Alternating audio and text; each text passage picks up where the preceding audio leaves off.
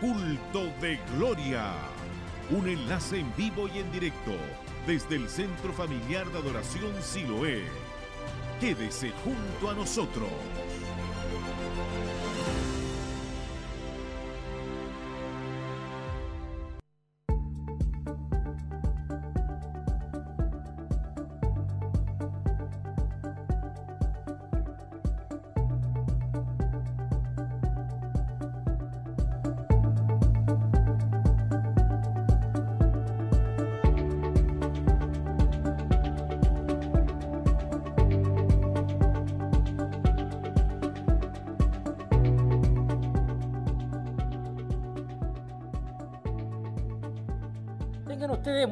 Tardes, que el Señor les bendiga a todos nuestros amigos, a todos nuestros hermanos que están ahí en la sintonía de radioemisoras Emaús y de Televida.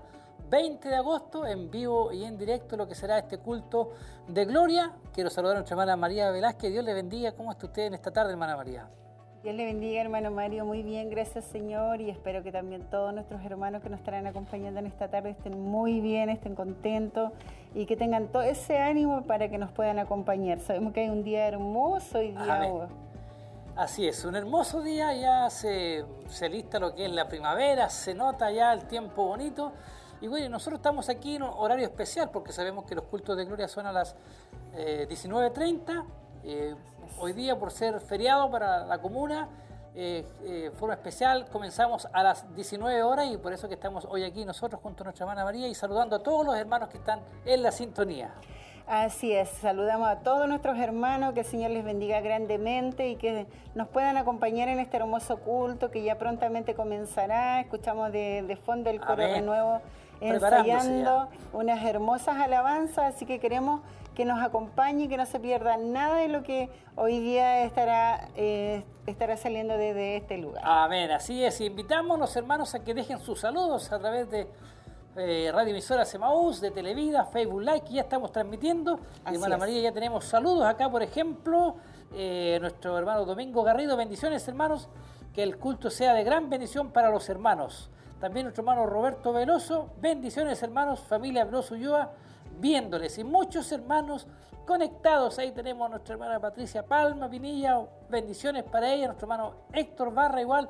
Un saludo en esta tarde hermosa donde nos eh, aprontamos ya a recibir la bendición que tendremos hoy. ¿Tiene usted el mensaje o no la, Sí, así es, hermano. Tengo hoy día está la lección número 30, Amén. las dos bestias, en Apocalipsis 13, del 1 al 4. Esa sería hoy día la lección Número 30. Eh, Sabemos que el, el jueves pasado estuvo la 29, entonces hoy día en la continuación, Sí. el número 30. Interesante el libro de Apocalipsis donde nos está revelando la palabra del Señor, ahí usado nuestro obispo y nos va enseñando y hay que estar muy atento porque es muy importante Sí. lo que Él nos enseña a través de la palabra de este libro de Apocalipsis. También, hermana María, queremos saludar a todos nuestros hermanos del equipo, ahí nuestra hermana Tracy, nuestro hermano Michael, que están trabajando, nuestro hermano Jeremías, también nuestra hermana Eden Montesino, que los divisé ya, nuestro hermano Josué Montesino igual, que están trabajando y ahí haciendo todo posible para poder llegar a sus hogares. Yo también me quiero aprovechar los micrófonos de enviar un saludo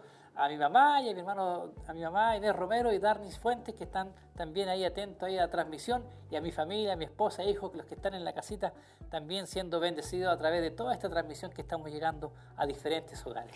Así es, yo también quiero saludar a mi nieto que sé que está viéndome ¿No desde es? de allá los dominicos, así que que el Señor le bendiga grandemente y también a mis hijos que se quedaron en casita acompañaditos. Así que que el Señor les bendiga a todos los que están acompañándonos en esta hora y ya prontamente comenzará ya el culto, Amén, así es. eh, unas hermosas alabanzas para poder adorar a nuestro Dios, que ese es el único motivo que hemos llegado hasta este lugar.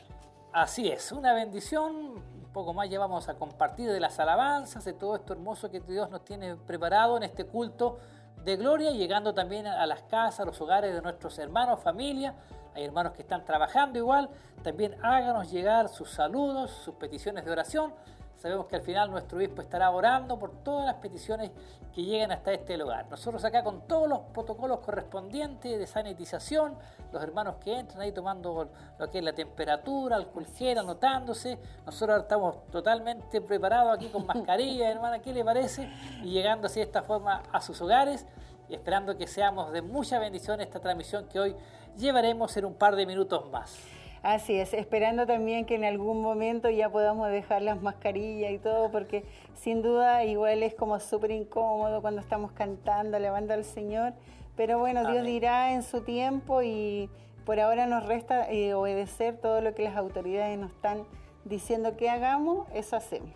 Así, de esta forma nosotros ya estamos casi eh, a minutos de comenzar. Me llegaron otros saludos más. Nuestro hermano Cristian Troncoso, bendiciones. Dios se glorifique en cada vida, nuestro hermano Cristian. Bendiciones a él, nuestro hermano Raúl Puentes. Dios les bendiga un poco enfermito, pero viendo el culto. Dios lo bendiga ahí, mi hermano, que se mejore. Dios también puede obrar ahí a través de la oración de nuestro obispo. Dios puede derramar de su bendición. Nuestro hermano Iván Burgos, Dios les bendiga, amados hermanos en Cristo. Estamos conectados por Facebook Live desde Angola. Imagínense, de muchos lugares ya conectados. Comparta la aplicación comparte esto con sus con eh, personas que son parte de su círculo acá para que también reciban esta bendición de poder recibir en sus hogares o donde sea que esté a esta hora de la tarde.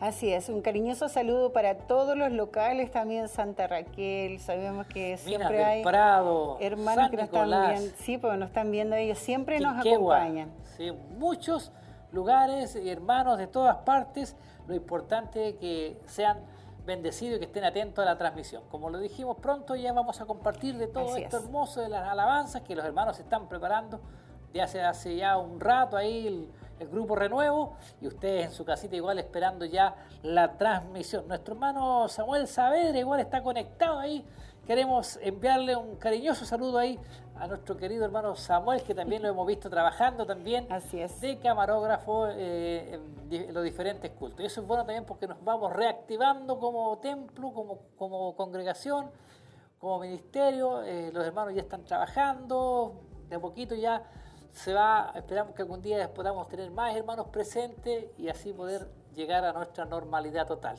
Eso es lo que deseamos todo, porque sin duda este grupo eh, hay mucha juventud, muchos adolescentes y hoy en día, bueno, muchos de ellos todavía no han podido llegar porque tienen poca edad también, pero ya en su momento, como usted dice, estaremos todos juntos y volveremos a hacer lo que éramos antes de la pandemia. aquellos tiempos, sí, con todos los cultos y las reuniones. Y, eh, Alejandra Godoy Ormazábal, un saludo cariñoso desde mi trabajo. Dios les bendiga a todos en Siloé, en casa. Imagínense ahí, en su trabajo, imagínense un día, bueno, que para nosotros es feriado, no para todas las comunas ni ciudades.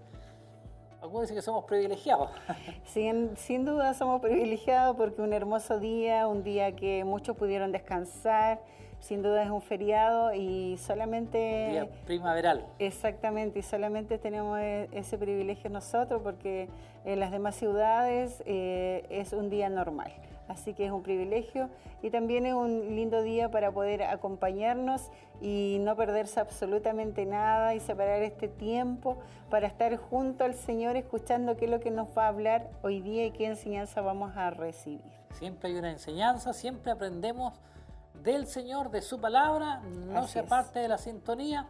Estamos en este culto de gloria, un culto de bendición, seremos ministrados, tendremos alabanzas. Todo, todo hermoso. Al final, momentos de oración por un periodo aproximadamente de dos horas son los que estamos aproximadamente aquí en este lugar.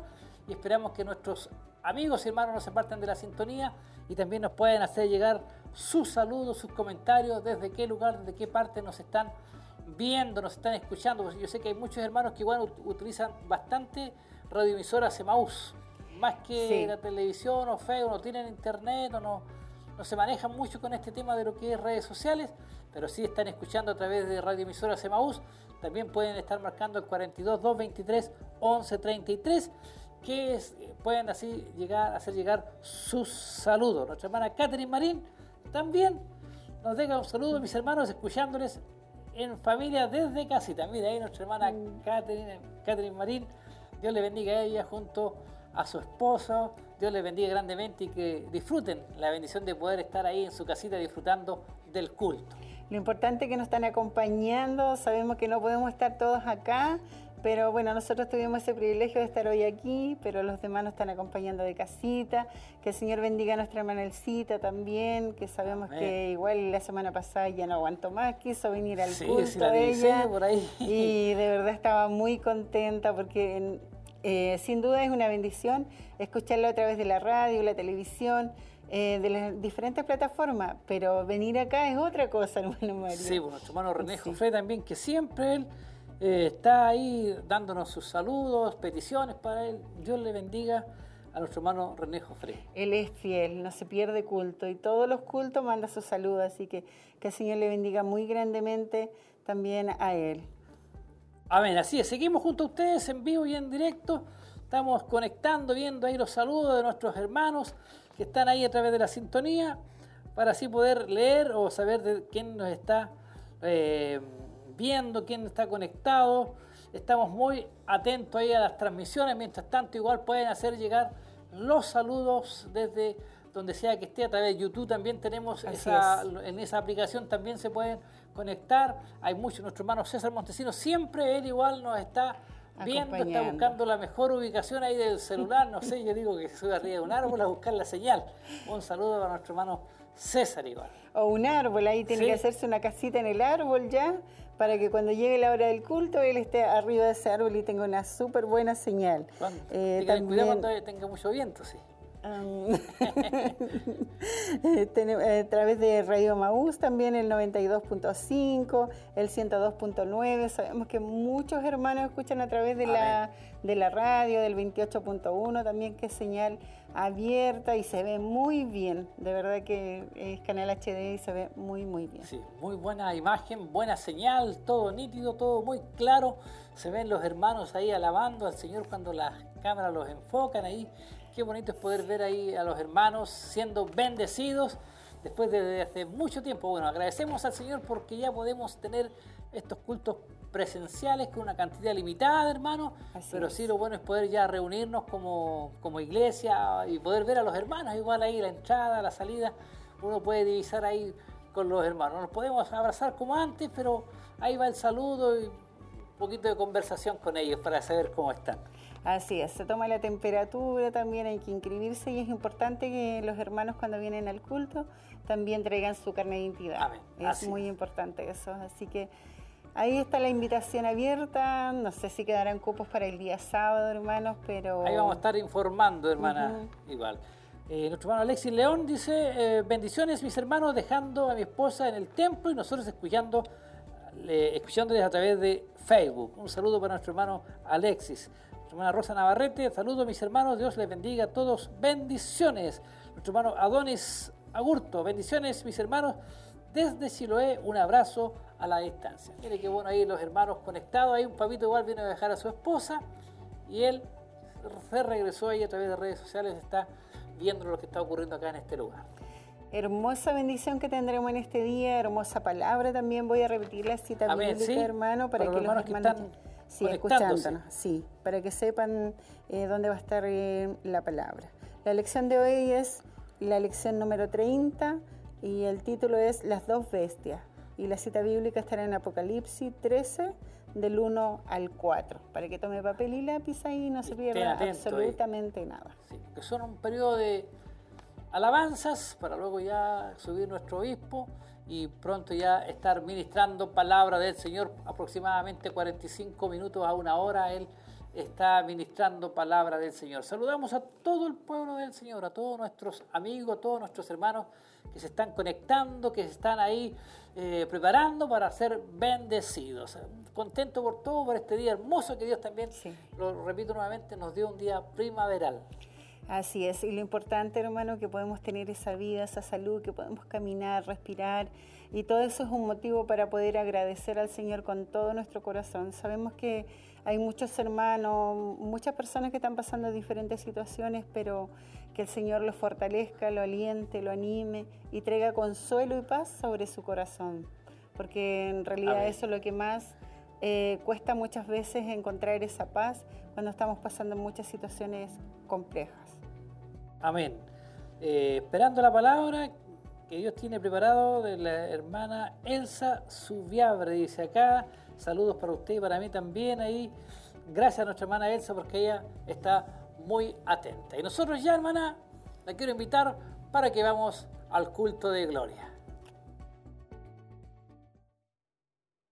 a nuestros hermanos y amigos que están escuchando a través de la televisión, a través de la radio, que Dios les pueda bendecir de una manera especial y saludamos a todos nuestros hermanos que están en la radio, en la televisión, en el internet, todos aquellos que están eh, en un teléfono, en un tablet, que Dios les pueda bendecir de una manera especial y les pedimos que no sea parte de la sintonía porque Dios tiene algo muy especial esta noche para cada uno de ellos. Y así como también saludamos a todos nuestros hermanos que nos escuchan a través de la radio, también saludamos a nuestros hermanos que están presentes en este lugar. Que Dios les pueda bendecir de una manera muy especial, que el Señor pueda hablar a su vida, que podamos adorar juntos en este lugar, como decía el salmista, ebenecer, ebenecer, hasta aquí Dios nos ha ayudado. Y si Dios nos ha ayudado hasta este momento, es por eso que usted está aquí en este lugar.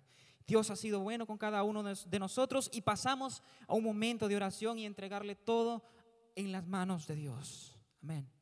Amén. Nos colocamos de pie en esta hora en reverencia a quien el único que se merece toda gloria, toda honra y a quien alabamos hoy y rendimos pleitesía en este lugar. Señor, eres bienvenido a este lugar. Eres bienvenido a este lugar, Señor. Necesitamos tu presencia, Padre. Te agradecemos por la libertad que nos permites de reunirnos en este día, Padre, para poder honrar tu nombre, para poder bendecirte, Señor. ¿Cómo no alabarte? ¿Cómo no agradecerte, Señor? Si tu misericordia es con nosotros, Señor, son nuevas cada mañana, Padre. Te pedimos que tú, a través, Señor Jesús, de este culto, puedas bendecir las vidas de nuestros hermanos, puedas fluir, Señor Jesús, con libertad en este lugar y a través de las redes sociales, a través de la televisión, a través de la radio, tú puedas, Señor Jesús, tocar los corazones que te necesitan, Padre. Hoy estamos tan necesitados de ti, de tu presencia. Estamos tan necesitados, Señor Jesús, de un toque de tu Espíritu Santo, Padre. Llénanos en este día, Padre. Que no haya nada que limite tu fluir, que no haya nada que limite lo que tú quieres hacer hoy, Padre. Porque sin duda tú te quieres mover en cada culto, en cada día de nuestras vidas, a cada hora, a cada momento. Tú estás con nosotros. Por lo tanto, Señor, toma libertad en este lugar, Padre. Reprendemos toda saeta, todo tipo, Señor Jesús, de barrera, de cadena, Señor Jesús, que esté en nuestros corazones, que nos impidan adorarte con libertad, que nos impidan exaltar tu nombre, Padre, porque tú eres digno, Padre. Y la alabanza, Señor, dice tu palabra, que rompe toda cadena, Señor, que trae libertad. Y te adoramos hoy y te bendecimos, Padre. Fluye en este día con libertad, Padre. Lo único que queremos es que tú fluyas con libertad, Padre. No importa las limitaciones. Si tú hoy te quieres mover, fluye con libertad, Señor. Estamos dispuestos a escuchar tu voz. Habla a través del mensaje, habla a través de la palabra. Usa nuestro obispo, Padre, para que pueda traer un mensaje de bendición a nuestras vidas, de corrección a nuestros corazones, Padre, porque tú nos estás preparando para cosas mayores, Señor, y creemos en eso firmemente, Padre. Te agradecemos este día y entregamos este culto en tus manos para que tú lo dirijas. En el nombre de Jesús te damos gloria, Señor. Amén y amén, Señor.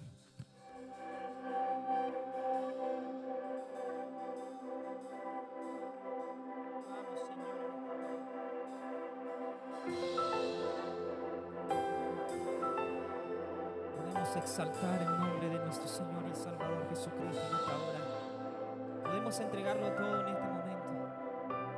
Podemos decirle que nos postramos, nos postramos delante de su presencia. Damos gracias, Señor. Entramos a este lugar, Señor, en un momento de adoración hacia ti, Señor.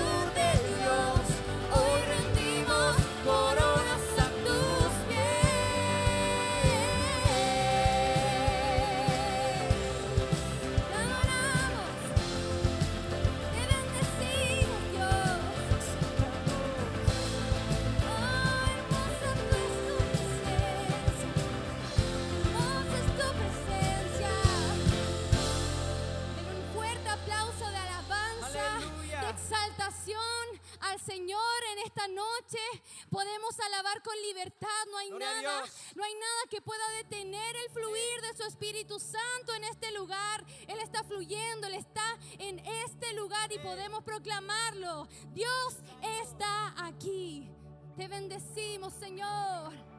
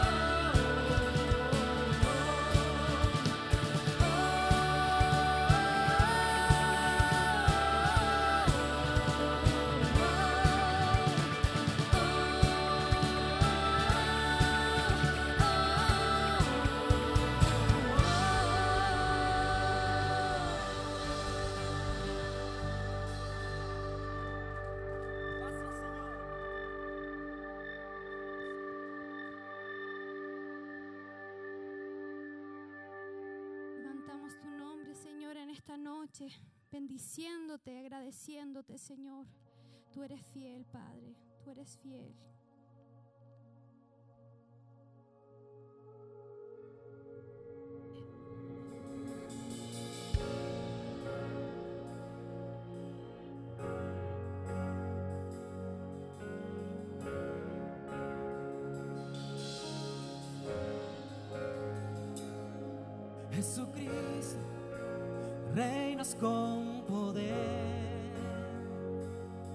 soberano, victorioso rey.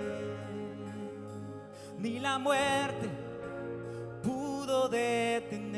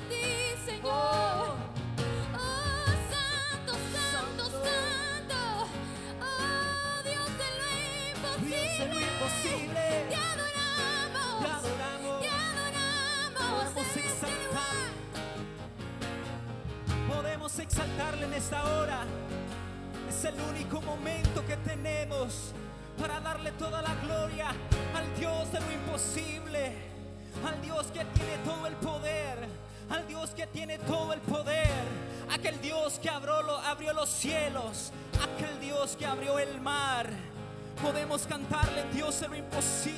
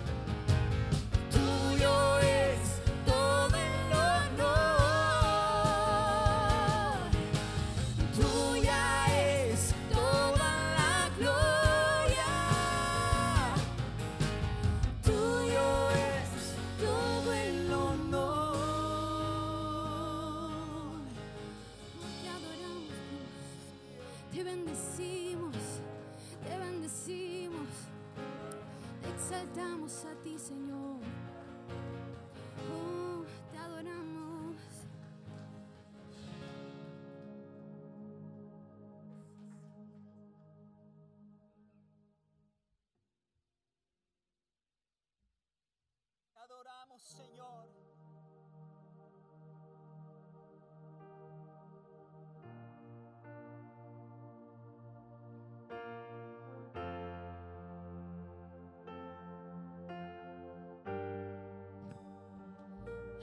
aquí estás, debemos mover, te adoraré, te adoraré, aquí estás.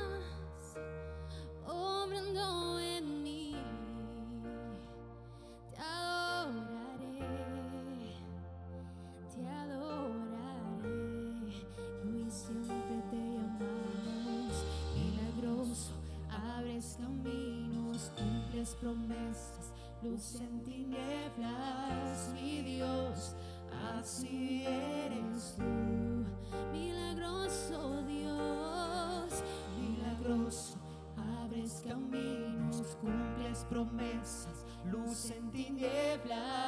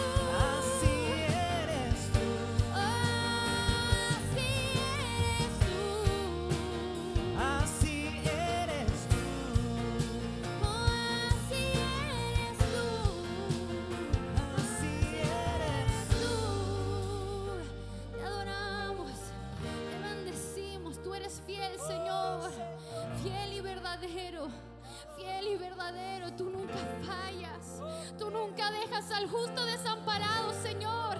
Tú nunca dejas al justo desamparado, Padre. Dice tu palabra que tuya es la batalla, que tuya es la batalla y que quedemos quietos y veamos la salvación de Jehová.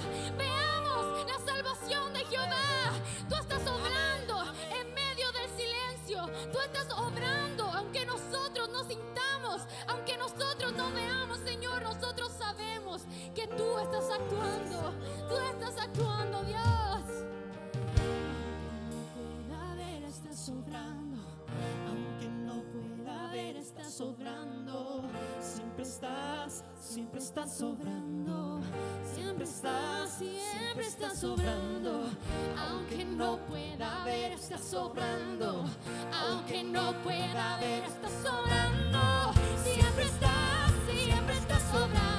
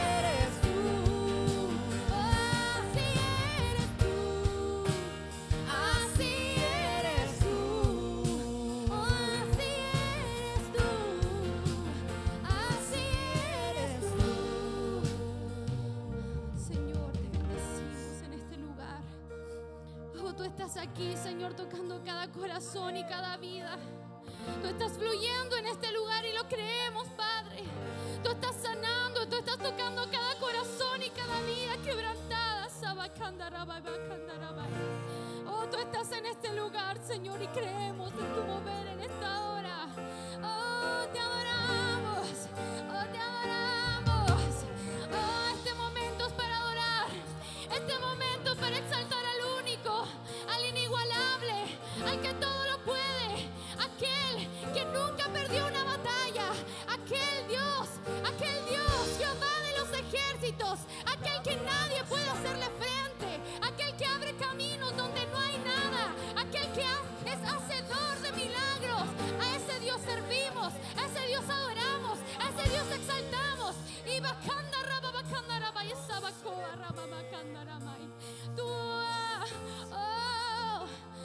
que no puedo.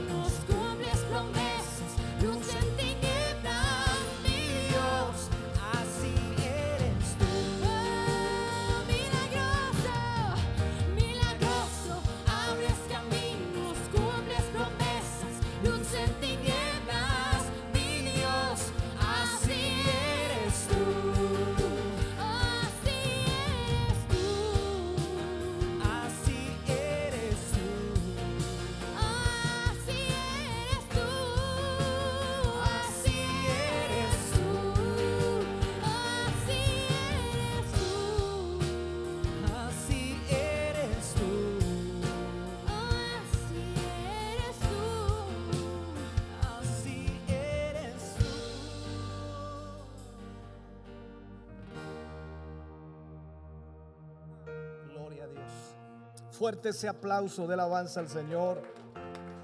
Bendito sea el nombre del Señor. Aleluya. Gracias Señor Jesús. Puede sentarse mi hermano, mi hermana. Dios le bendiga. Damos muchas gracias al Señor de poder estar reunidos en esta noche, en esta tarde, poder compartir este culto con ustedes aquí y también con todos nuestros hermanos eh, que están a través de las redes sociales, la televisión, la radio. Dar un saludo a todos ellos también, que es muchísima hermandad la que está allí, atento a lo que va a suceder en el día de hoy o también lo que estamos viendo a través de la palabra. Gracias por poder compartir con nosotros este culto. Y agradecemos a ustedes que han podido dar, darse este tiempo, ¿no? Para poder estar con nosotros acá, poder compartir en esta noche. Y esperamos con todo nuestro corazón que el Señor bendiga sus vidas, les fortalezca en una forma especial, que traiga sobre sus vidas, por supuesto, esa fuerza que Dios nos da en todo momento. Damos gracias al Señor por ello. Antes de ir a la palabra, antes de ir al mensaje, que por supuesto nuestros cultos son mucho más breves de lo normal que teníamos, pero que es importante poder siempre estar adorando a Dios y le damos un tiempo de adoración, de alabanza al Señor y ahí es donde nosotros comenzamos a conectarnos con Él. Y la palabra cuando llega, por supuesto, la palabra nos ayuda a entender todo lo que va a suceder en el futuro.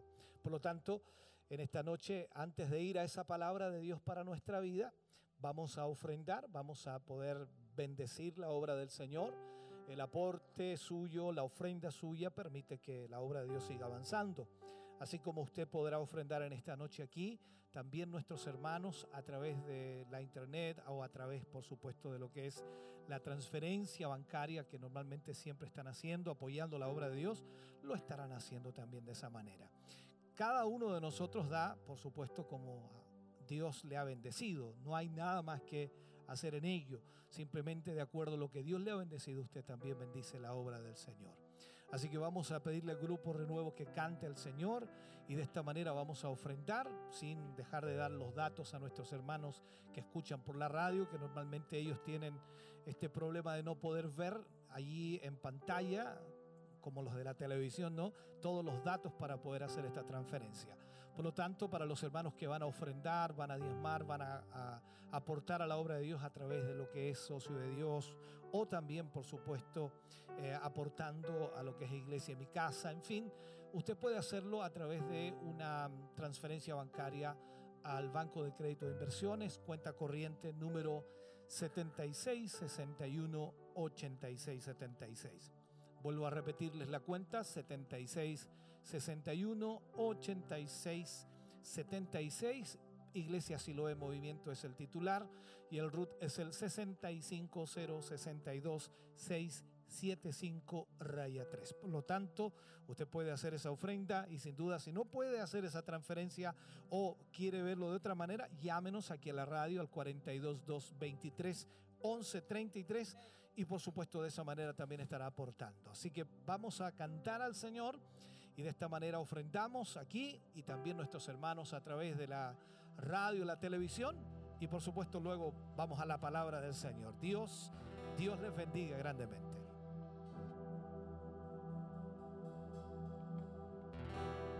Hay poder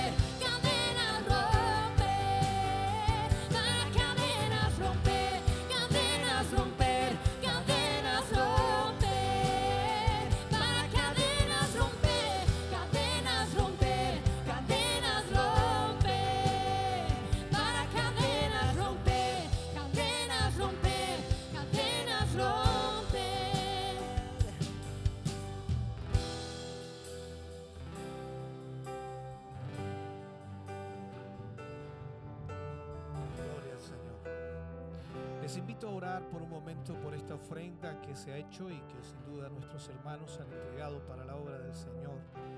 Incline su rostro, cierre sus ojos. Padre, oramos en el nombre de Jesús, dando gracias por cada hermano, por cada hermana, Señor, que ha podido ofrendar, que ha podido entregar para tu obra. Tú eres quien les ha bendecido, tú eres quien les ha entregado, Señor, a sus vidas aquella bendición. Y tal como tu palabra nos enseña, Señor, de lo recibido de tu mano, de eso damos. Bendice y prospera sus vidas, Señor, en una forma especial. Gracias por la bendición que ellos han aportado y entregado a tu obra, que sostiene y proyecta tu obra. En el nombre de Jesús lo agradecemos. Amén y amén, Señor. Fuerte ese aplauso de alabanza al Señor. Aleluya. Gloria al Señor. Bien, vamos a ir a la palabra del Señor en esta hora. Y yo quiero invitarles a abrir su Biblia en el libro de Apocalipsis, en el capítulo 13. Apocalipsis capítulo 13, versículo 1 al 4 leeremos. Hemos estado en esta secuencia de temas del libro de Apocalipsis, estudiando paso a paso, versículo a versículo, lo que Apocalipsis nos enseña y sobre todo la revelación que Juan recibe. Y de esta forma entonces hemos ido poco a poco entrándonos en todas las temáticas, eh, las imágenes que ahí aparecen. Y ya estamos en la lección número 30, para aquellos que han solamente escuchado algunas, la lección número 30. Y esperamos en Dios que, por supuesto, Dios les esté ministrando cada día más. Apocalipsis capítulo 13, versículo 1 al 4. Leo la palabra del Señor, lo hago en el nombre de nuestro Señor Jesucristo. Me paré sobre la arena del mar y vi subir del mar una bestia que tenía siete cabezas y diez cuernos. Y en sus cuernos diez diademas y sobre sus cabezas un nombre blasfemo. Y la bestia que vi era semejante a un leopardo, y sus pies como de oso, y su boca como boca de león. Y el dragón le dio su poder y su trono y gran autoridad. Vi una de sus cabezas como herida de muerte, pero su herida mortal fue sanada. Y se maravilló toda la tierra en pos de la bestia. Y adoraron al dragón que había dado autoridad a la bestia y adoraron a la bestia, diciendo, ¿quién como la bestia? ¿Y quién podrá luchar contra ella? Oremos por un momento. Padre, vamos a tu palabra, Señor. Hemos estudiado tu palabra y lo seguimos haciendo y queremos, Señor, que tú nos enseñes a través de ella el tiempo final. Gracias porque cada día, Señor, aprendemos más y conocemos lo que tú tienes, Señor, en tu propósito y voluntad. En el nombre de Jesús nos ponemos en tus manos y esperamos, Señor, que tu gracia divina esté sobre nuestras vidas al ministrar, al enseñar y al predicar hoy. En el nombre de Jesús, amén y amén, Señor. Fuerte ese aplauso de alabanza al Señor. Aleluya. Puede sentarse, Dios le bendiga mucho. Bien, vamos a hablar en el día de hoy de las dos bestias, de eso vamos a hablar. Hay capítulos en donde aparecen varios temas, varios enfoques, y tratamos en lo posible de ir dilucidando paso a paso. Podríamos tomar todo un capítulo, pero en realidad no nos daría el tiempo para poder enfocarlo de la forma correcta. En el capítulo anterior que estuvimos tratando, vimos que el gran dragón, así como lo, lo dice la Biblia, también lo define como la serpiente antigua que se llama Diablo y Satanás, dice, el cual engañaba al mundo entero y dice que fue arrojado a la tierra y sus ángeles también fueron arrojados con él. Eso lo aparecía en Apocalipsis 12, versículo 9.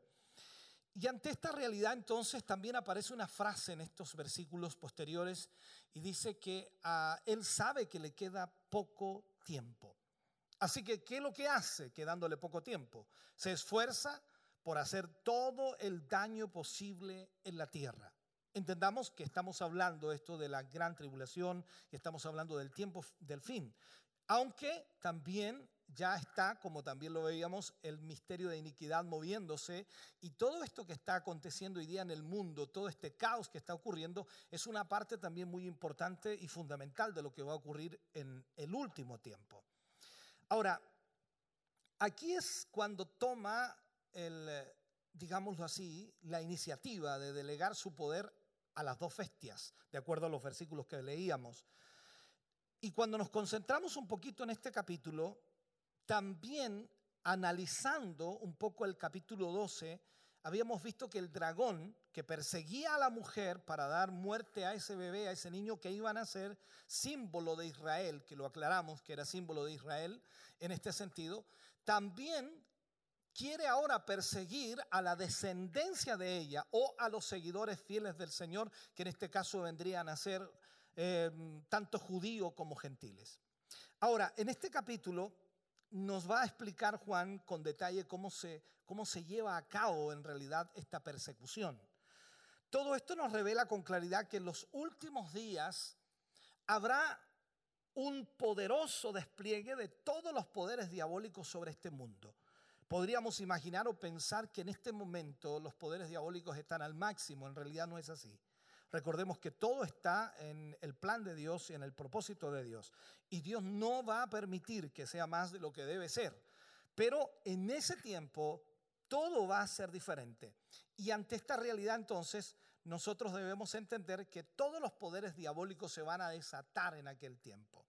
Nosotros normalmente relacionamos todo esto con la, con la figura del anticristo, cuando vemos la escritura, dice, tiene que manifestarse el hombre de perdición, aquel inicuo, el Señor, que el Señor matará con el resplandor de su venida, como también la escritura lo dice.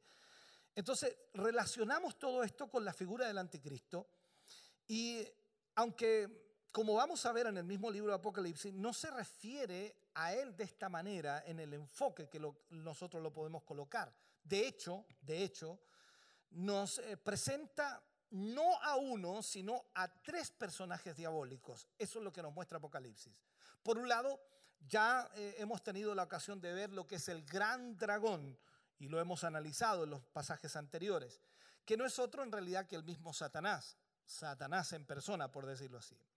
Pero ahora encontramos eh, que él le delega su autoridad en dos bestias, una que surge del mar, de acuerdo a Apocalipsis 13.1, y otra que sube de la tierra, de acuerdo a Apocalipsis 13:11. ¿Ya? La primera bestia, la que surge del mar, es descrita en, otras partes de la Biblia como el hijo de perdición, el hombre de pecado o también como el inicuo. ¿ya? A su lado aparece, por supuesto, otra bestia que subirá de la tierra y que actuará como una especie de ministro de propaganda, en realidad, de la primera bestia. Y más adelante vamos a ver, por supuesto, la descripción de ella. Pero en este sentido, va a ser descrito como el falso profeta, para de alguna manera hacer la popularidad de la primera bestia.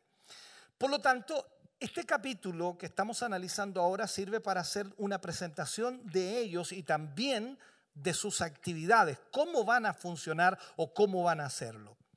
Pero antes de que entremos a analizar los dos detalles o los detalles de esto, es importante que notemos que el apóstol Pablo dijo acerca de esta primera bestia en segunda de Tesalonicenses capítulo 2 versículo 8 al 12, él habla de esta primera bestia y lo acabo de mencionar hace un ratito atrás, dice, entonces, dice, se manifestará aquel inicuo, así se le llama en este párrafo, a quien el Señor matará, dice, con el espíritu de su boca y destruirá con el resplandor de su venida inicuo cuyo advenimiento es por obra de Satanás, o sea, cuya venida es provocada por Satanás con gran poder y señales y prodigios mentirosos y con todo engaño de iniquidad para, para los que se pierden, por cuanto no recibieron, dice, el amor de la verdad para ser salvos. Por esto Dios les envía un poder engañoso para que crean a la mentira, a fin de que sean condenados todos los que no creyeron a la verdad, sino que se complacieron, dice, en la injusticia. Lo que aquí se nos dice y lo que Pablo nos está expresando es que ese personaje vendrá por obra de Satanás y se manifestará con gran poder y se hará visible en realidad por medio de señales, prodigios mentirosos. Aquí es donde tenemos que entender este punto. No cabe duda entonces de que se, se, presentará como un líder fuerte, carismático, que va a ofrecer, por supuesto, soluciones efectivas para una sociedad que agoniza en medio del caos que va a prevalecer durante la gran tribulación. Él va a aparecer para solucionar la situación que está ocurriendo o para traer en realidad el alivio a esa sociedad.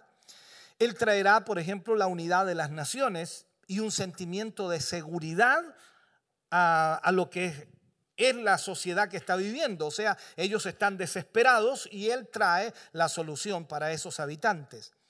También dice que será un líder, y lo enfoca de esta forma, será un líder populista que ofrecerá soluciones mágicas en el ámbito económico, en el ámbito político, en el ámbito social y ah, por supuesto cuando un mundo está totalmente desanimado, está complicado y sumido al mismo tiempo en innumerables conflictos de hecho, esto traerá solución para ellos. Entonces, vivimos en una aldea global, así se le llama hoy día, una aldea global que necesita solución, que necesita arreglo, y tenemos problemas globales en realidad. Aquí no están segmentados los problemas. El problema está en todo el mundo hoy día. O sea, en realidad es esta la, la situación que vivimos. Entonces, en esta nueva situación que va a aparecer en la gran tribulación, cada vez más y más podemos ver aquí personas que piensan que tenemos que buscar de alguna otra manera un gobernante en el que cada nación ceda poder para que solucione nuestros crecientes problemas o solucione todas las dificultades que están ocurriendo, la falta de seguridad y también, por supuesto, la situación económica del mundo.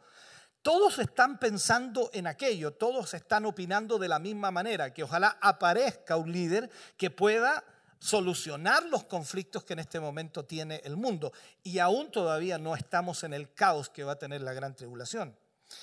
Ahora bien, fijémonos en que la Biblia afirma que esa bestia será creída y será seguida incluso por la mayoría de este mundo. O sea, todo el mundo va a encontrar que esta bestia, nosotros le llamamos aquí, de acuerdo a la Biblia, se le llama la bestia, pero en realidad será un ser humano, una persona que tendrá una capacidad increíble de engaño y al mismo tiempo que ofrecerá cosas que son totalmente increíbles para la sociedad. Entonces aquí la mayoría va a creer en ella y va a seguirle a ella. El apóstol Pablo nos da, por supuesto, la razón de esta conducta. Y Pablo dice en los versículos que yo acabo de leer, le dice, no creyeron a la verdad, sino que se complacieron en la injusticia. Y este es uno de los problemas que vemos hoy día latentes dentro de nuestra sociedad, la complacencia en la injusticia. Hoy día todo el mundo en realidad está viviendo bajo la injusticia y haciendo cosas injustas.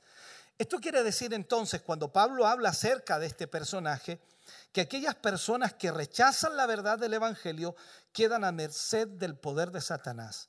Eso es automático. Entonces, la presentación de la bestia que sube del mar, Juan comienza a delinearlo de una forma bien práctica. De acuerdo a Apocalipsis capítulo 1, o sea, capítulo 13, versículo 1 y 2, dice, me paré sobre la arena, dice, sobre la arena del mar, del mar y vi subir del mar una bestia que tenía siete cabezas y diez cuernos, y en sus cuernos diez diademas, y sobre sus cabezas un nombre blasfemo y la bestia que vi era semejante a un leopardo y sus pies como oso y su boca como boca de león. Y el dragón le dio su poder y su trono y gran autoridad. ¿Cómo interpretamos este versículo o, estos dos versículos? ¿Cómo lo, interpretamos nosotros? Ahora, tenemos que buscar en la Biblia y tenemos que mirar en la palabra del Señor, porque siempre lo he dicho, Apocalipsis, cuando usted lo estudia, todas las referencias o todo lo que usted necesita saber de Apocalipsis está en la misma palabra de Dios. Otras traducciones comienzan este capítulo diciendo separó, en alusión por supuesto al gran dragón que estaba furioso porque no había podido acabar con la mujer ni mucho menos con su descendencia. Fue entonces cuando Juan vio aparecer eh, progresivamente una bestia que salía del agua. Vamos a ponerle nosotros agua, aunque decía del mar. Vemos inmediatamente entonces que Juan nos marca la procedencia de la bestia, de dónde venía. La idea parece ser que fue emergiendo del agua o del mar poco a poco. Ahora bien, se ha debatido mucho acerca de esto y esta cuestión tiene a muchos, a muchos líderes un poco complicados porque lógicamente surgen eh, bastantes hipótesis acerca de esto. Pero miremos lo que la Biblia dice para poder entender realmente de dónde viene esta eh, o de dónde surge esta bestia.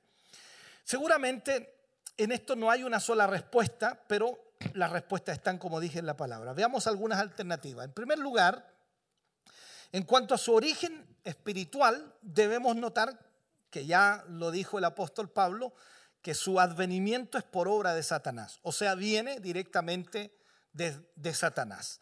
En otro sentido, vemos también que se nos dice que la bestia sube del mar y podemos entonces pensar que en vez, una vez más, podríamos decir, ¿no? Este detalle tiene un valor simbólico, no está hablando del mar eh, literalmente, sino que está hablando de algo simbólico. ¿Por qué? Porque en el capítulo 17 vemos en el mismo Apocalipsis, que lo vamos a ver más adelante, veremos que la gran ramera estaba sentada sobre muchas aguas, de acuerdo a Apocalipsis 17.1. Y en el mismo texto nos aclara que esas aguas simbolizan pueblos, muchedumbres, naciones y también lenguas, de acuerdo a Apocalipsis 17.15. Entonces ya estamos viendo que aquí estamos hablando de algo simbólico. También el profeta Isaías, viendo al, Antiguo Testamento, se refirió a las naciones enemigas de Israel como multitud de muchos pueblos que harán ruido como estruendo del mar y murmullo de naciones que harán alboroto como bramido de muchas naciones y los pueblos harán estrépito como ruido de muchas aguas. Eso lo dice por allí en Isaías 17, 12 y 13. Seguimos en esto. Más adelante vuelve a usar la misma metáfora. Los impíos, dice Isaías 57, 20, los impíos son como el mar en tempestad, que no pueden estar quietos y sus aguas arrojan cieno y lodo.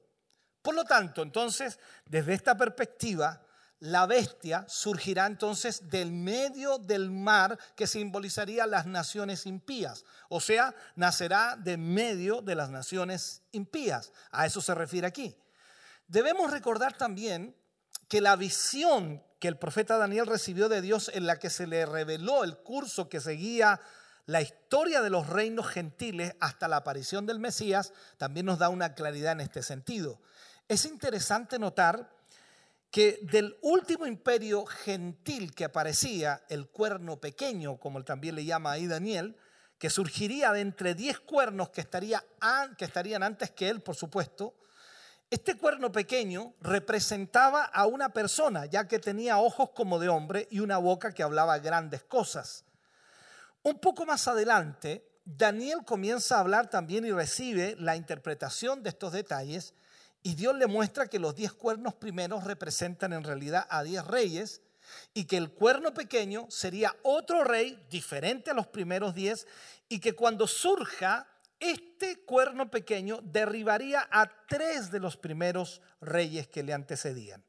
Esto aparece en el libro de Daniel muy claramente. Ahora, cuando leemos el pasaje entero, no hay duda de que este rey o cuerno pequeño es la misma bestia que encontramos en nuestro pasaje en Apocalipsis. Entonces, desde otra perspectiva, la bestia sería un rey que surgiría al final de los tiempos y aparecerá con el, eh, o en el contexto de un gran imperio gobernado, por supuesto, por diez reyes, y que se abrirá paso destruyendo a tres de ellos y sometiendo al resto. De ahí también derivan muchas hipótesis que hablan de, siete naciones, que hablan de diez naciones y que después quedarán siete. En fin, la gente comienza a sacar sus hipótesis de eso.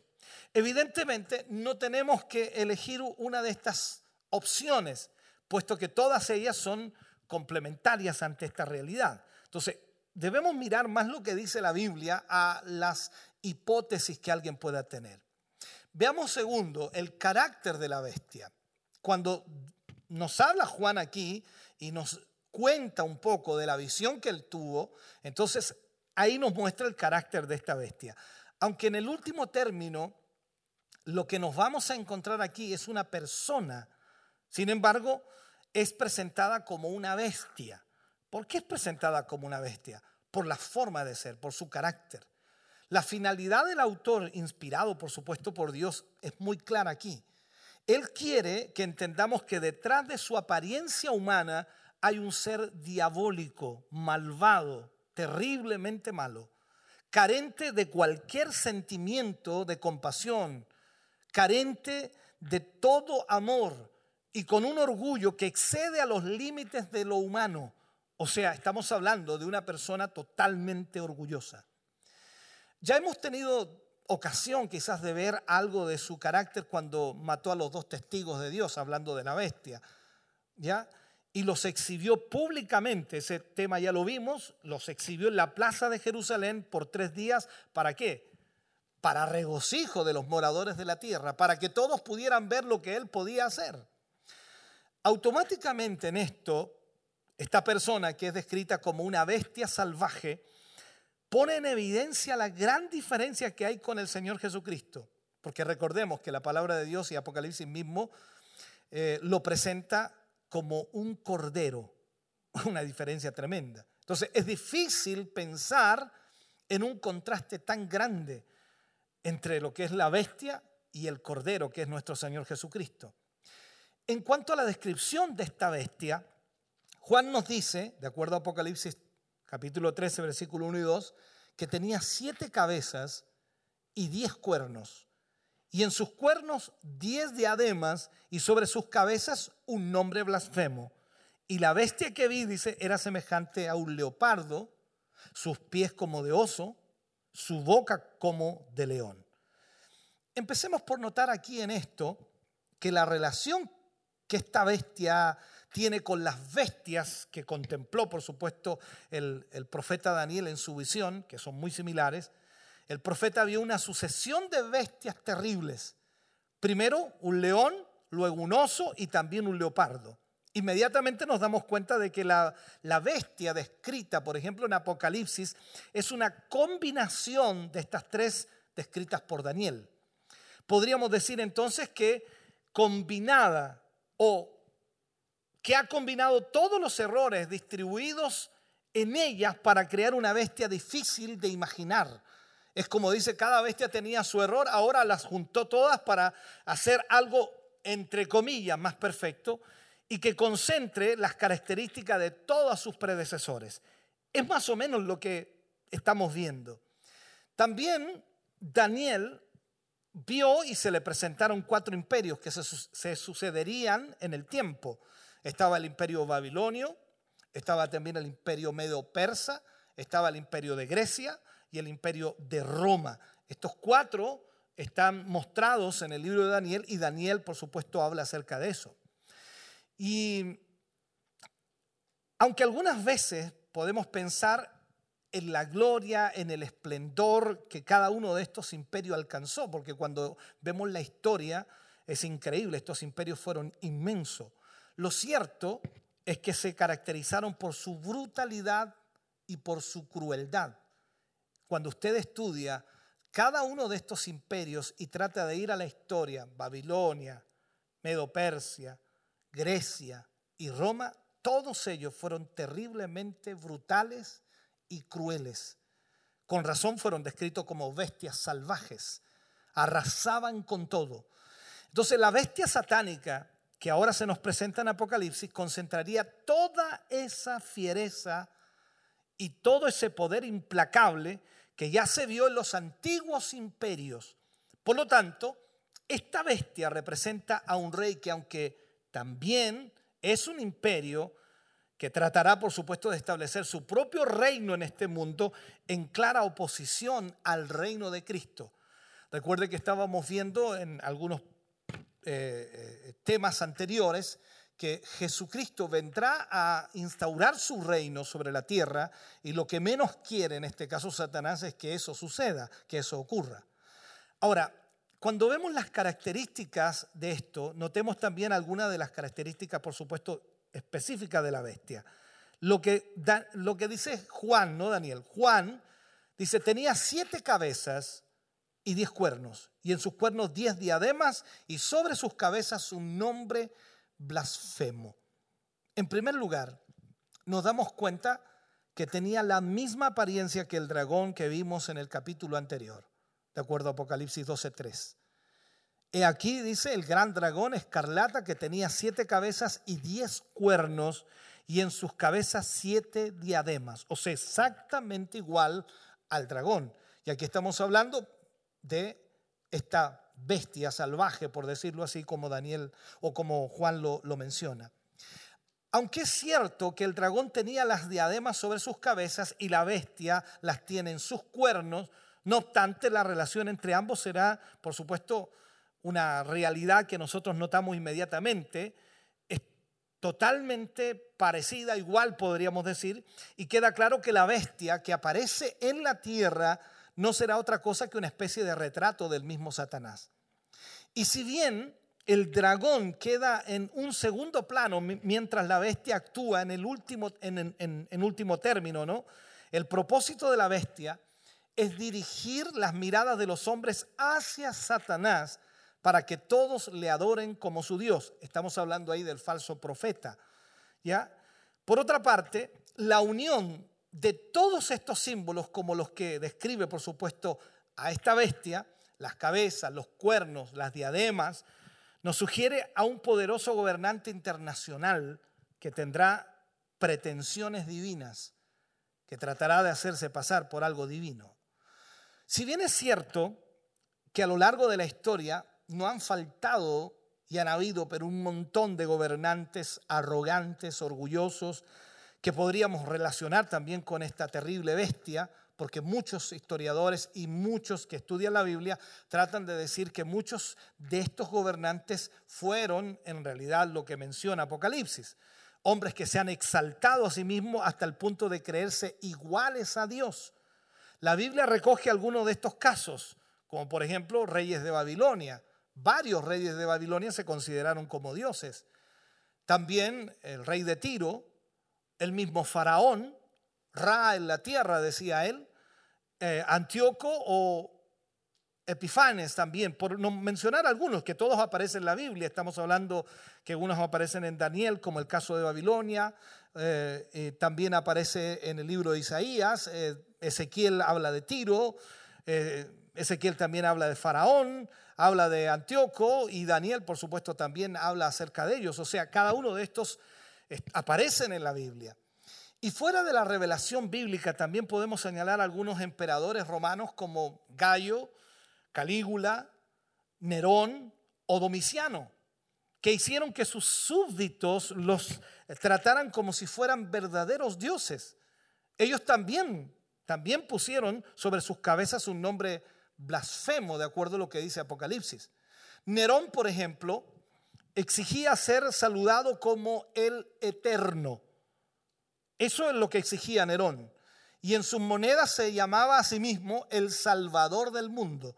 Ahí en la moneda aparecía el rostro de Nerón y decía el Salvador del mundo.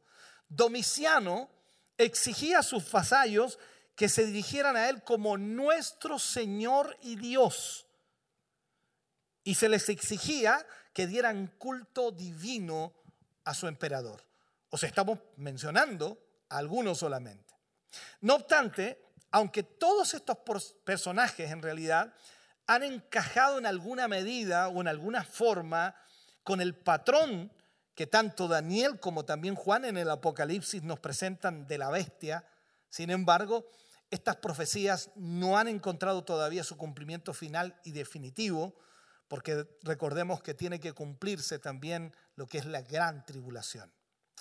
Recordemos entonces que esta bestia aparecerá en la escena mundial en el último tiempo y será destruida por la venida en gloria del Señor Jesucristo. Recuerde lo que leíamos recién acerca de, de Pablo, lo que hablaba Pablo. Entonces, el origen de su poder, el origen de donde nace el poder para esta bestia, sin duda el aspecto más interesante en esto es esa situación terrible, el poder que va a tener, ¿Por qué? Porque será una bestia terrible, pero lo que realmente lo hace eh, un enemigo altamente peligroso es el hecho de que el dragón, Satanás el diablo, le dio su poder y le dio su trono y le dio gran autoridad. Esto es lo increíble. Entonces, si nosotros nos encontramos ante un ser que encarna al mismo Satanás, sin duda vamos a ver algo terrible sobre esta tierra. De algún modo, la afinidad entre el dragón y la bestia que salía del mar, pretendiendo por supuesto imitar lo que es la relación íntima y eterna entre el Padre y el Hijo o entre Dios y Jesucristo. Eso es lo que está tratando de hacer aquí Satanás. Así que del mismo modo que el Hijo es uno con el Padre, hablando de nuestro Señor Jesucristo, y comparten el mismo trono, también entonces la bestia viene y comparte su trono con el dragón. Está haciendo el símil o está haciendo una imitación de lo que por supuesto nosotros ya conocemos que tiene Dios y nuestro Señor Jesucristo. Probablemente esta bestia se trata de un hombre que aceptará la misma proposición que Satanás hizo a nuestro Señor Jesucristo y él, por supuesto, nuestro Señor rechazó. Recordemos eso, Mateo capítulo 4, versículo 8 y 10. Otra vez dice, le llevó el diablo a un monte muy alto y le mostró todos los reinos del mundo y la gloria de ellos y le dijo, todo esto te daré si postrado me adorares. Entonces Jesús le dijo, vete Satanás, porque escrito está, al Señor tu Dios adorarás y a Él solo servirás. O sea, en cierto sentido, es verdad que todo el mundo está bajo el control del maligno y es una realidad, lo dice primera de Juan 5:19 y habla acerca de eso. Y aquí vemos que en el tiempo final ejercerá su control sobre todo el mundo por medio de la bestia. Cederá todo el control, todo el dominio y todo el poder a la bestia. No obstante, aunque desde la perspectiva de Dios este personaje será sin duda una bestia, no quiere decir que los hombres lo vean como tal. No es que usted va a mirar una bestia, esto es como cuando nosotros decimos, y el diablo, y todos se imaginan al diablo rojo con cuernos y un... No tiene nada que ver. Aquí debemos también entender que la misma Biblia dice que él se viste como ángel de luz. O sea, estamos hablando que va a aparecer algo muy bueno, pero en realidad en el fondo va a ser horriblemente malo. Recordemos entonces que tanto Daniel como Nabucodonosor tuvieron, tuvieron su propia visión sobre el futuro de los reinos de este mundo. Y mientras que para el rey Nabucodonosor, esos reinos eran representados por una hermosa estatua de materiales preciosos, para el profeta de Dios, por supuesto, eran vistos como bestias salvajes y destructivas. Y no cabe duda de que los hombres incrédulos de este mundo van a ver esta bestia como un hombre que poseerá talento, capacidad, carisma, incluso los grandes conquistadores del pasado van a estar como reflejados en él. Además, no debemos olvidar que junto a su atractivo personal o, la atractiva personalidad que va a tener en realidad, poseerá también el poder de hacer milagros y fascinarán a todo el mundo esos milagros. Por eso que en esto nosotros debemos entender que aquí se está viendo una situación increíble, nunca antes vista. Un gobernante en la tierra que va a tener un poder único y que va a gobernar sobre todo el mundo y que al mismo tiempo va a tener poder para hacer milagros esto es increíble. Entonces ahí uno dice, bueno, no va a haber ningún problema, el mundo va a estar tranquilo. Ahora, no es difícil imaginar que el mundo lo vea como el Salvador y ponga, por supuesto, en él sus esperanzas. No hay duda de eso. Si en este momento, en la situación de caos que vive el mundo, apareciera un líder que solucionara los problemas, le aseguro que todo el mundo está diciendo que bueno, eso es lo que necesitamos.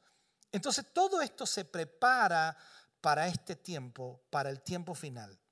De acuerdo a Apocalipsis, capítulo 13, versículo 3 y 4, lo que Juan dice, vi una bestia o vi una de sus cabezas como herida de muerte, pero su herida mortal fue sanada.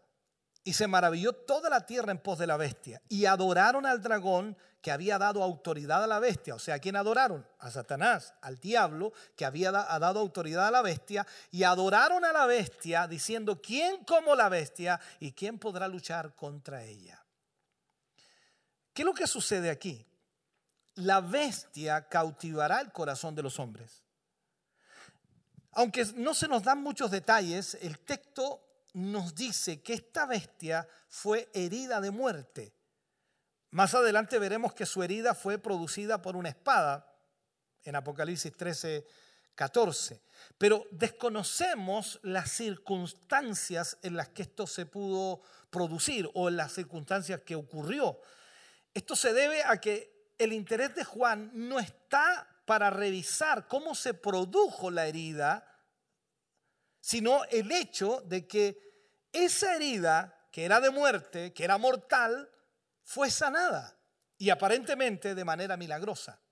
Entonces, es interesante notar aquí que la expresión traducida como herida de muerte es la misma que se usó anteriormente en la relación al cordero, que fue presentado como inmolado en Apocalipsis 5.6.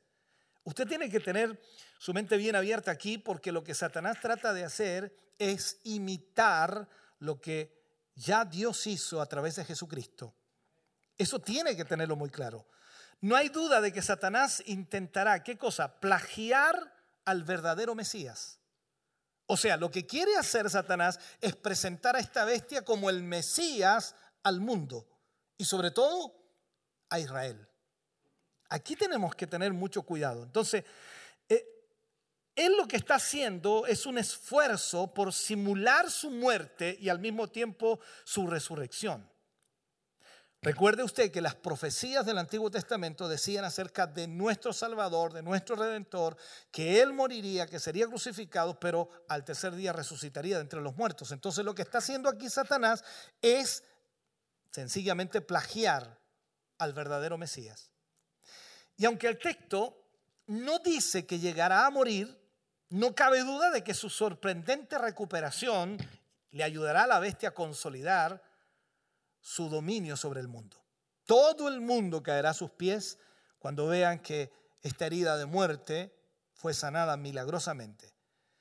O sea, si habían algunos que dudaban, seguramente al verle herida y más tarde sanada, dejarán de poner resistencia a su control. Todo el mundo será controlado por ello. Será el momento entonces en que su popularidad alcance proporciones sorprendentes en el mundo. Recordemos entonces que con los sellos y las trompetas la muerte se extenderá por el mundo en una escala sin precedentes. Y cuando la bestia se presente como aparentemente ¿cómo es la palabra? invulnerable, ahí es la palabra, a esos efectos de la muerte y de todo aquello, conseguirá conquistar al mundo. Que probablemente vean en ella su única esperanza ante todo lo que está ocurriendo. Todo esto no deja de sorprendernos, por supuesto, cuando vamos estudiando la palabra. Cuando el verdadero Cristo vino al mundo, cuando nuestro Señor Jesucristo vino, todos gritaron a una voz que le crucificaran. Por cuanto se presentó, por supuesto, a todo Israel y podemos decir al mundo entero, pero lo crucificaron. Pero cuando este impostor venga y se presente, todos querrán coronarlo. La diferencia, ¿no? Los hombres que se negaron a creer en la auténtica resurrección de Cristo, que se negaron a creer que Jesús había resucitado, sin embargo darán crédito a este engañador. O sea, estoy hablando del espíritu que hay en el ser humano hoy. Pero lo más grave de todo este asunto es que la restauración de la bestia no puede traer salvación al mundo, sino que solo servirá para que aumente su poder para que aumente su control sobre este mundo y pueda acabar libremente con cualquiera que se le oponga. Ahí está la gran diferencia. Jesús vino al mundo para salvar lo que se había perdido. Jesús murió en la cruz para derramar su sangre y salvarlo a usted y a mí. Y esa salvación hoy La tenemos gracias a ese sacrificio de Cristo en la cruz. La muerte y resurrección de nuestro Señor Jesucristo ofrece al hombre pecador perdón y vida eterna. Entonces, nada debe extrañarnos, puesto que tanto el Señor Jesucristo nos advirtió que esto iba a ocurrir, que esto iba a suceder. Jesús habló y Juan lo escribe en Juan capítulo 5, versículo 43. Dice, yo he venido en nombre de mi Padre y no me recibís. Si otro viniere en su propio nombre, a ese recibiréis. Esta es una profecía marcada para este tiempo. Entonces, para finalizar, veamos el verdadero propósito de la bestia. El interés de la bestia no será de dar vida a los hombres, sino de conseguir que todos le adoren y que todos adoren a Satanás. Veamos cuál fue el resultado de esta sanidad. Dice, y se maravilló toda la tierra en pos de la bestia y adoraron al dragón que había dado autoridad a la bestia y adoraron a la bestia. Eso es lo que dice Juan. Satanás seguirá lo que siempre ha deseado, lo que siempre ha querido. Esto es lo que siempre él ha anhelado, que los hombres le adoren públicamente. Recordemos un poco el inicio de todo esto, la rebelión en el cielo.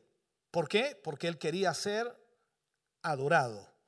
Esta es la realidad. Quería que los ángeles le adoraran. Entonces cuando vino y fue echado a la tierra, quería ahora que los hombres le adoraran. Eso es lo que busca desde el principio. Entonces él se sentirá satisfecho cuando escuche a los hombres aclamarle, adorarle, diciendo, ¿quién como la bestia? ¿Y quién podrá contra ella? El mundo pensará que la bestia es invencible y que podrá derrotar a cualquier enemigo que se enfrente a ella no serán cautivados por su grandeza moral. El mundo no va a ser cautivado por eso, sino por su fuerza bruta, porque Él destruirá a todo aquel que se le oponga. Pero aunque los hombres crean que la bestia es invencible, la pregunta formulada aquí, ¿quién podrá luchar contra ella? Será contestada unos capítulos más adelante cuando estemos viendo eso que cuando venga el auténtico rey de reyes y señor de señores, se presente en este mundo para tomar el reino que legítimamente le corresponde a él y lance, de acuerdo a la escritura de Apocalipsis 19, dice, y lance a la bestia al lago de fuego que arde con fuego y azufre. O sea, eso nosotros lo sabemos por adelantado porque la profecía lo, lo, lo describe.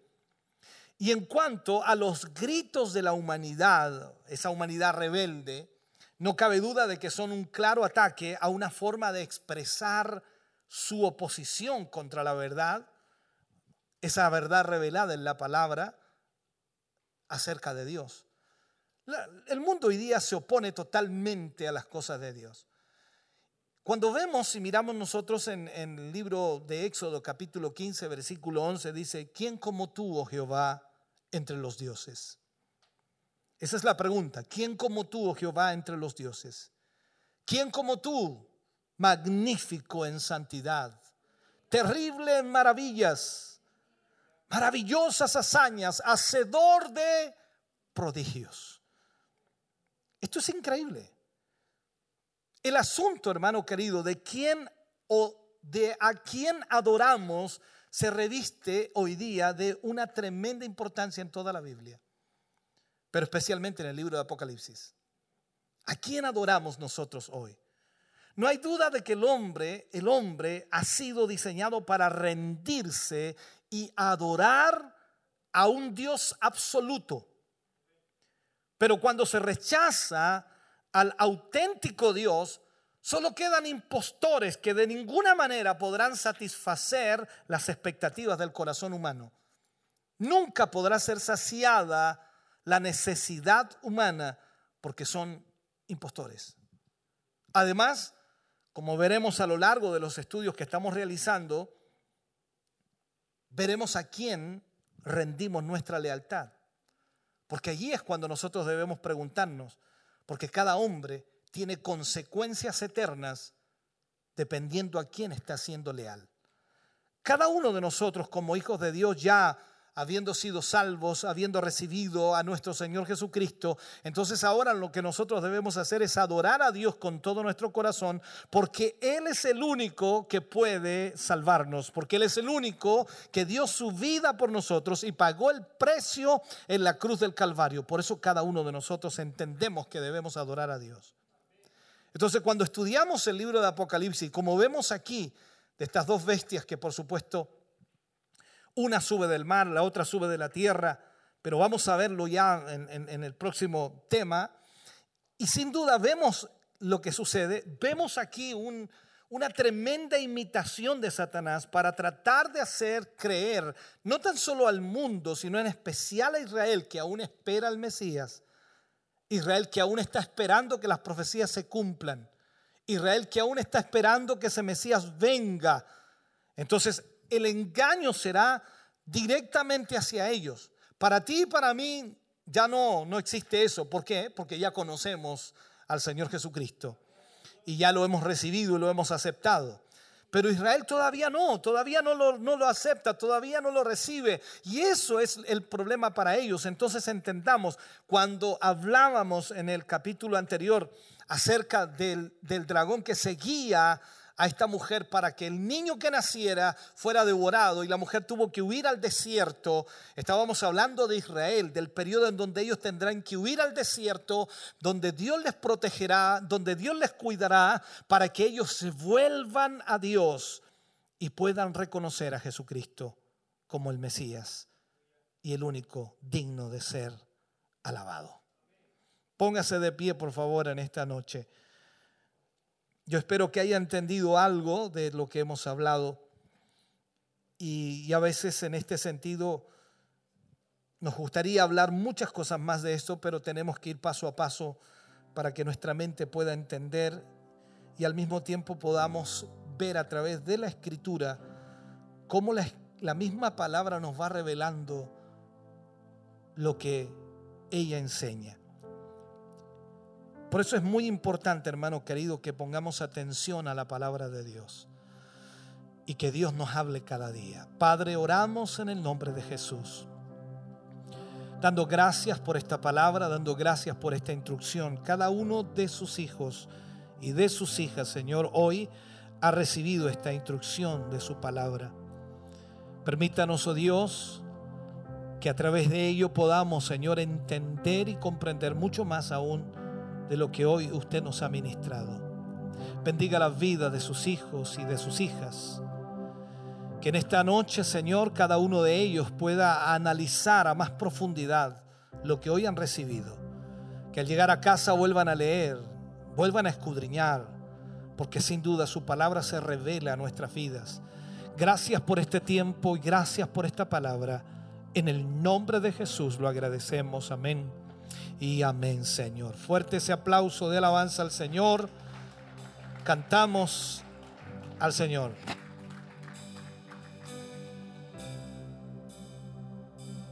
Recordaré aquella cruz donde sangró y murió Jesús. Heridas que sufrió, crucificado Salvador.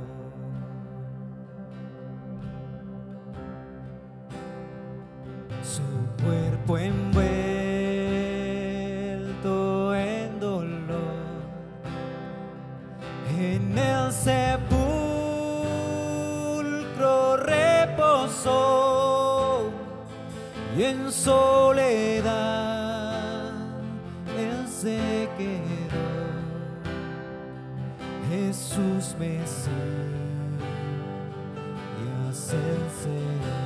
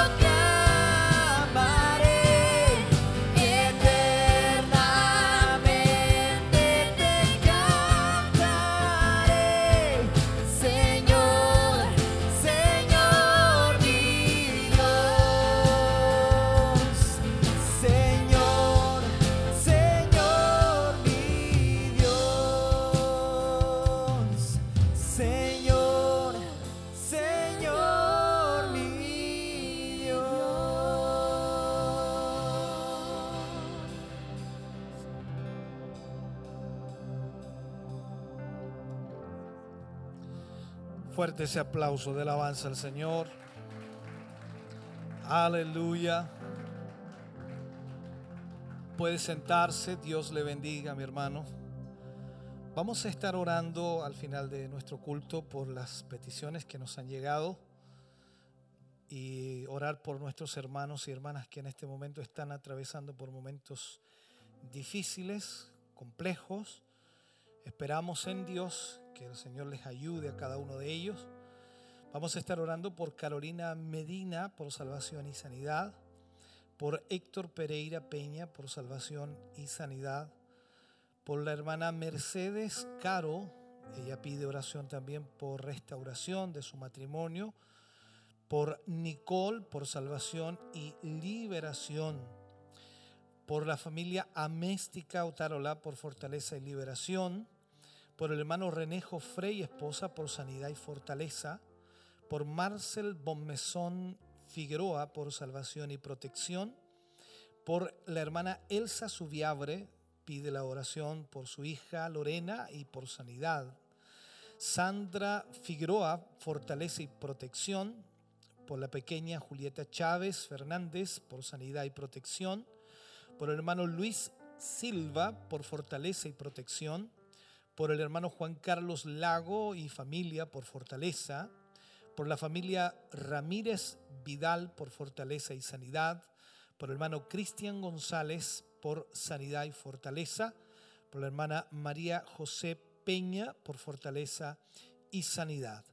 Todas estas peticiones, por supuesto, las pondremos en esta oración final y agradeciendo también al Señor por habernos permitido estar reunidos, estar juntos en este día jueves y poder adorar y exaltar el nombre del Señor.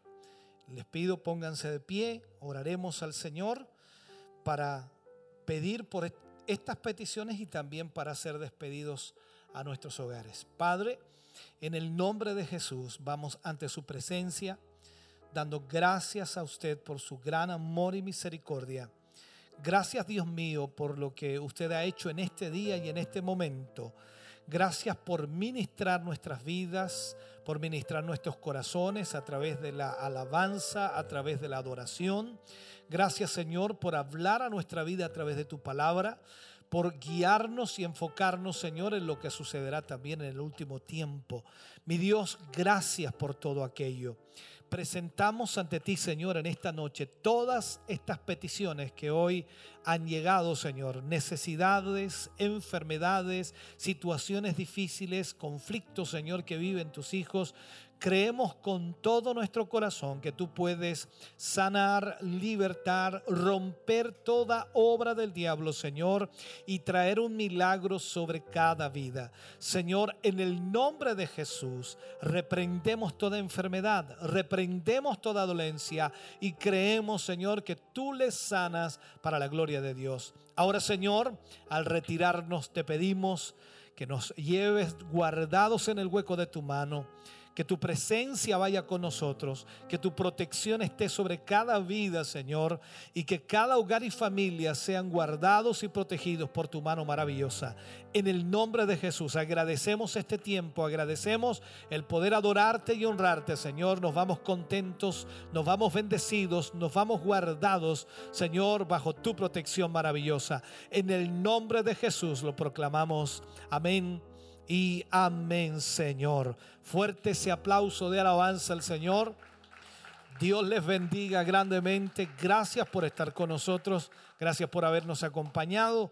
Gracias por haber compartido con nosotros este culto. Volvemos a los estudios de Televida para cerrar, por supuesto, esta transmisión y también este culto de hoy. Nosotros, gracias, ya nos vamos a casa. Bendiciones del Señor.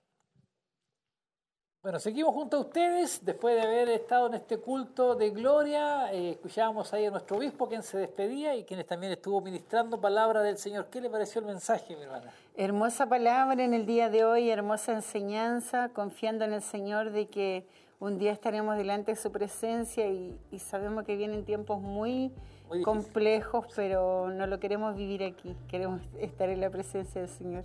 Ya lo estamos viviendo, estos tiempos difíciles, pero agradecemos al Señor por su presencia, por su misericordia, porque aún nos da la posibilidad de volvernos a Él, de buscarle con todo nuestro corazón y poder estar a cuenta para cuando sea ese día, mi hermana María. Así es, mientras haya vida hay esperanza y sus misericordias son nuevas cada mañana. Y en eso tenemos que eh, confiar y aferrarnos al Señor cada día porque hoy día es un día nuevo y mañana será otro día nuevo y lo, único que nos resta mientras estemos sobre esta tierra es poder amarle y buscarle con todo nuestro corazón.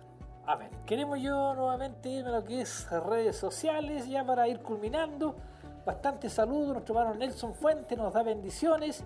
Ivonne Parrabello, bendiciones para cada uno de ustedes y para el pastor. Eh, ¿Quién más por aquí? Marjorie San Martín.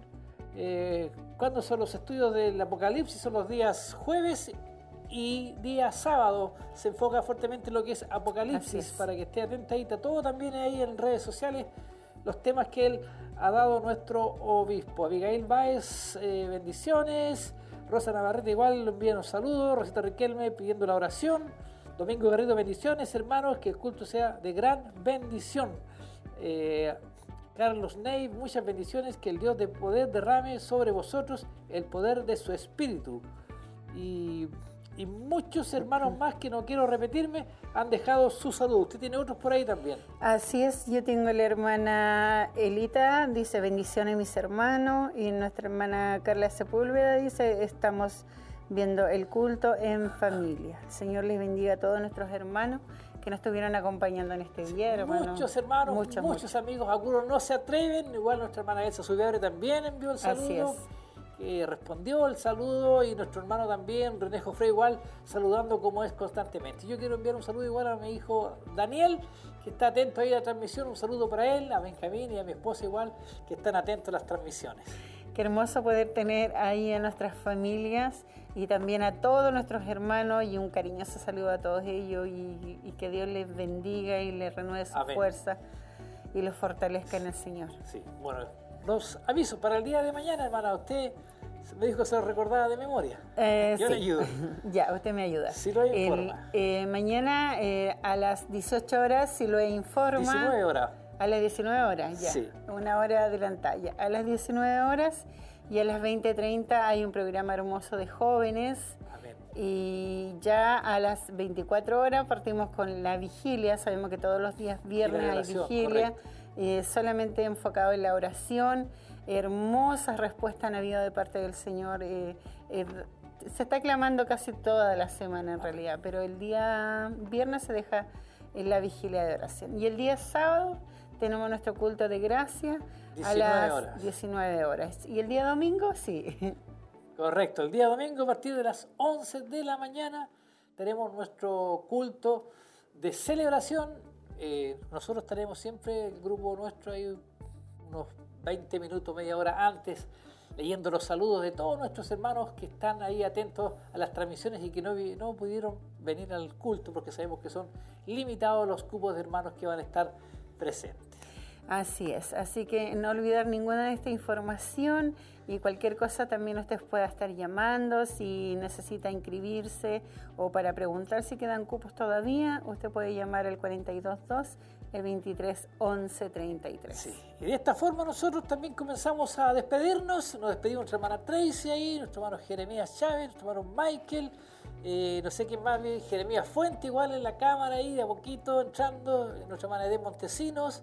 No sé si me va alguien, usted me recordará. Es Bueno, lo dije el todo, hermano parece. Josué también. Josué también, y ahí lo vi en la batería igual hoy día.